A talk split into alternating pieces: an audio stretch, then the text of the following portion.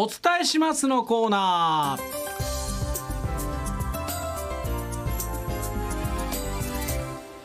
リスナーの皆さんの身の回りで起こった出来事をお伝えするコーナーです。このコーナーもポッドキャストで配信します。週明けになります。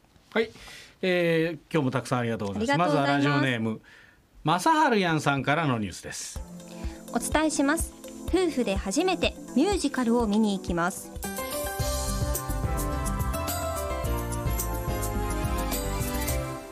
それは石井十字物語です。うん。ありがとうございます。9月ありがとう17日ございます。18日に、えー、晴れの輪でね、えー、公演されるということでね。RSK アナウンサーの何人か出演するのでとても楽しみにしています、うんえー、国津さん先週の土曜番長で柳さんにかなりプレッシャーをかけられていました。俳優としての国津さんを見に行きます。お。晴れの輪の舞台に立てるチャンスなので楽しんでください、えー、来週の土曜番長は誰が代役なのでしょうか。はい、はい。えー、またポッドキャストをお聞きください、はい。えーお待ちしております、ね、えーまあそうですね。もう本当に一瞬なんですけど、ん。ねその一瞬だから難しいじゃねえか。って言われてね。ねえ。間違うわけにはいかねえからななんて言われました、うんでもプレッシャーがちょっとかかって。でもねまああのそれはそれとして本当いいプレッシャーにしてね、はい。あの本当に一瞬瞬関係ですけど、うん。あのお見逃しなく。あれクリスさん出たっけ？っていうようなことのないように。存在感放って、えーもし出たら「あのクリシー!」とか言ってくれたらちょっと場が和むかもしれませんけど。あのすみません落語とかじゃないんであんまりそういう掛け声が合うのかどうか分かりませんけど。まあ楽しんで帰ってください、続いてラジオネーム檜山ひかるさんからのニュースです。お伝えします。本日晴れの輪に晴れの輪ロックを見に行ってきます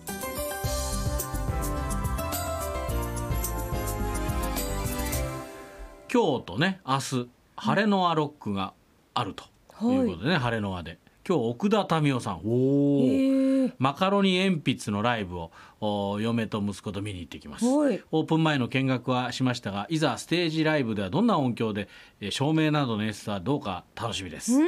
えー18時からいよいよ初晴れの輪ライブです。おー。2日目はあ我らが河本大翔さんのクロマニオンズとスーパービーバーです。わえー表帳が賑わいねこれなかなかなねメンバーでございますそうですね。楽しんできてください。はこちらこちらで楽しんできてください。ありがとうございあます。りがとうございます。さあ続いてラジオネームビッグドリームフラワーさんからのニュースです。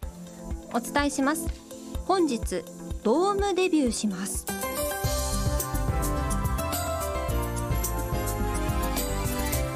京セラドームで行われる K-POP グループストレイキッズのライブに参戦します、はい。まさか野球じゃなくてライブで初ドームです、へーそして初海外アーティストライブ、うんうん。チケットも電子チケット。三塁側ですが座席の番号もホールやアリーナでは見たことない番号で一体どんな景色が見られるのか楽しみです。本日は偶然にも韓国アイドルたちが関西を中心に大集結、えそう岡山出身ハイエンハイフンのニキ君もうん。大阪に来ています、へえニキくんも。うん。うわそうなんですか。はい。ねえ。楽しんできてください。たくさんのお客さんがね入って、ねえ。ドームツアーでね。いいな。あはい、はい、楽しんできてください。はいまたあのどんなのだったかを教えてくださいね、はい。さあ続いてラジオネームドボンキングさんからのニュースです。なんちゃって大阪支局よりお伝えしますこの秋とある小劇場が20年ぶりに復活します。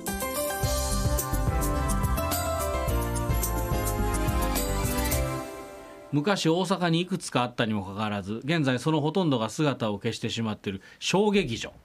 いわゆるキャパ200人ほどで舞台とお客席の距離が本当に近い芝居小屋のことなんですが、はい。そんな中関西小劇場ブームを牽引していた伝説の小劇場と言われているのが扇町ミュージアムスクエア通称 OMS えー旗揚げ間もない劇団新幹線も多数出演で、えー出演多数で自分も若い頃は足しげく通ったものです、その OMS も諸事情により2003年3月に閉館しておりますがその志を受け継ぎこの10月20年ぶりにオープンする小劇場がこの扇町ミュージアムキューブ OMC のこけら落としとしては関西の劇団の老舗の一つ南河内万歳漫才一座の公演でしてそのチケットを無事ゲットすることができあとはその日が来るのを待つだけ今から本当に楽しみです。ああそうですか。ね、まあ本当はいろいろとねコロナ禍で大変だったと思いますけど、またねそういうのが復活してぜひ応援にね行ってあげてください、はい。ありがとうございました。ありがとうございました。さあ続いてラジオネームチャッピーさんからのニュースです。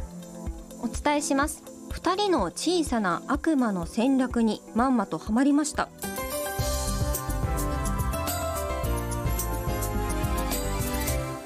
先日遊びに来た4歳と2歳の姪っ子からクッキーをもらいました。はい。実際はお母さんがほとんど作ったんだと思いますが嬉しそうに「私が作ったんよチャッピーあげる」とのこと それを「美味しいよ」と食べたのが全ての始まりでした、クッキーを食べ終わると間もなく兄の「行くぞ!」の声と一緒に姪っ子の「イエーイ!」の声。はなんとなく嫌な予感がしましたが見事に的中。姪っ子たちと一緒におもちゃへ GO あはい。ここういうことか。あの時嬉しそうにチャッピーあげるといった悪魔の笑顔と高くついたクッキーの味は一生忘れることはないでしょう。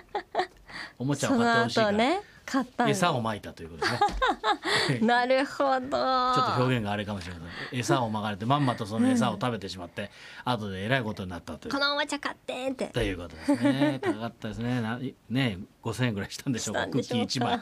わかりませんけど。はい。まあそれがねおじさんというものかもしれません。よおじさんの存在ってのはそんなもんかもしれませんね。またいい思い出になるでしょう、ね。もうすでになってますけどね、うんうんうん。はい。ありがとうございました。えラジオネーム一日中ラジコさんからのニュースです。お伝えします。今まさに〇〇を切ってもらってます。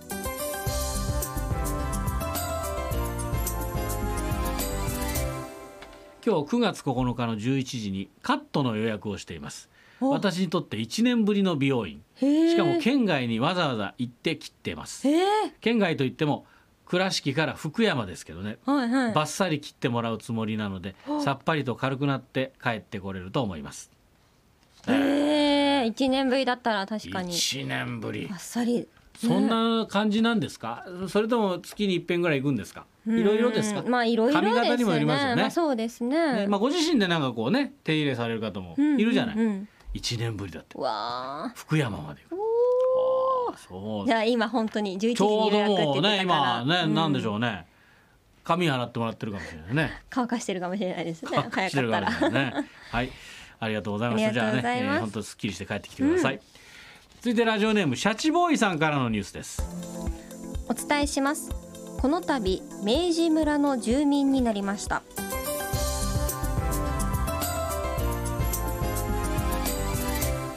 先日自宅から車で15分の近所にある愛知県の犬山市のね博物館明治村に某自動車団体の会員で割安特典を利用して行きました。はい。がここで明治村の住民登録と登録という形での年間パスポートを購入しました。明治村知ってますか？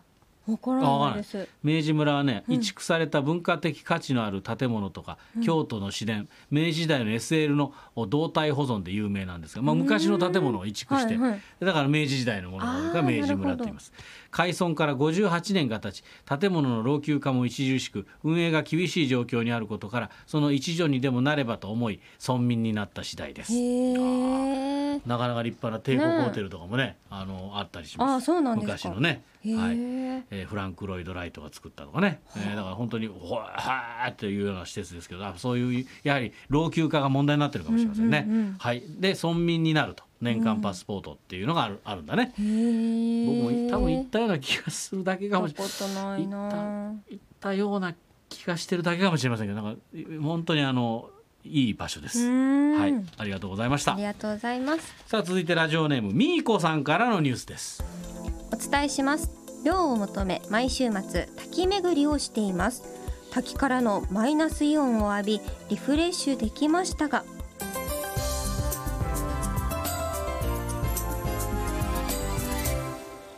登山靴からスニーカーに履き替えるときに足が真っ赤になっていました。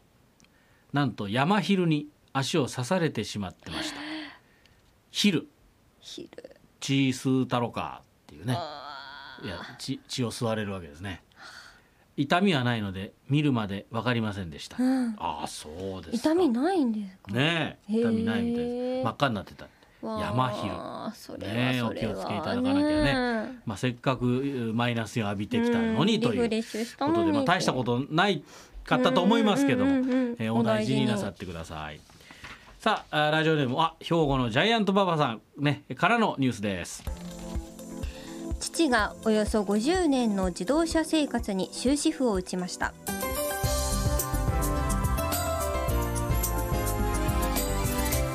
先月の話ですが80歳にある父親が車を運転中にハンドル操作を誤ってしまいタイヤを溝に落としてそして車もかなり損傷する事故を起こしました。幸い本人に怪我はなくまた他人にぶつかったり物を壊したりすることがなかったんですがやはり高齢になるのでこれから運転がかなり心配になりました。そこで、えー家族会議を行って父は車の免許証返上、えー車から歩きの生活に変えてもらうことにしました、はい。えー実家の隣町に私の弟夫婦が住んでるので両親が少し遠くに出かける時は、えー車を出してくれるっているようです、うん。日々の買い物は歩きになっているのでかなり大変そうですまあ、これからどんどん高齢化社会が進んでいくので政治はもっとお年寄りの生活が楽な社会を作っていってもらいたいものです。うんあそうですかね。ねまあ本当そういうまあ大したことなくてよかったです。まあそういう、えー決断をしなきゃいけない時がええいずれ来るわけですけどね。ですねはい、えーどうもありがとうございました。もうこんなね、えー今日は以上でございます。はい、えー読まれた方全員に、えー思い出プンプングッズをお送りします。また送ってきてくださいね。えー必ずあのメールに名前、住所、電話番号書いて、土曜アットマーク rsk.co.jp また RSK アプリからお待ちしております。えー来週は偉人からの普通歌でございます。えーサイレントイジリスナーの皆さん、えー今こそ腕を振るう時でございますんで、ネタ投稿お待ちしておりお待ちしてます。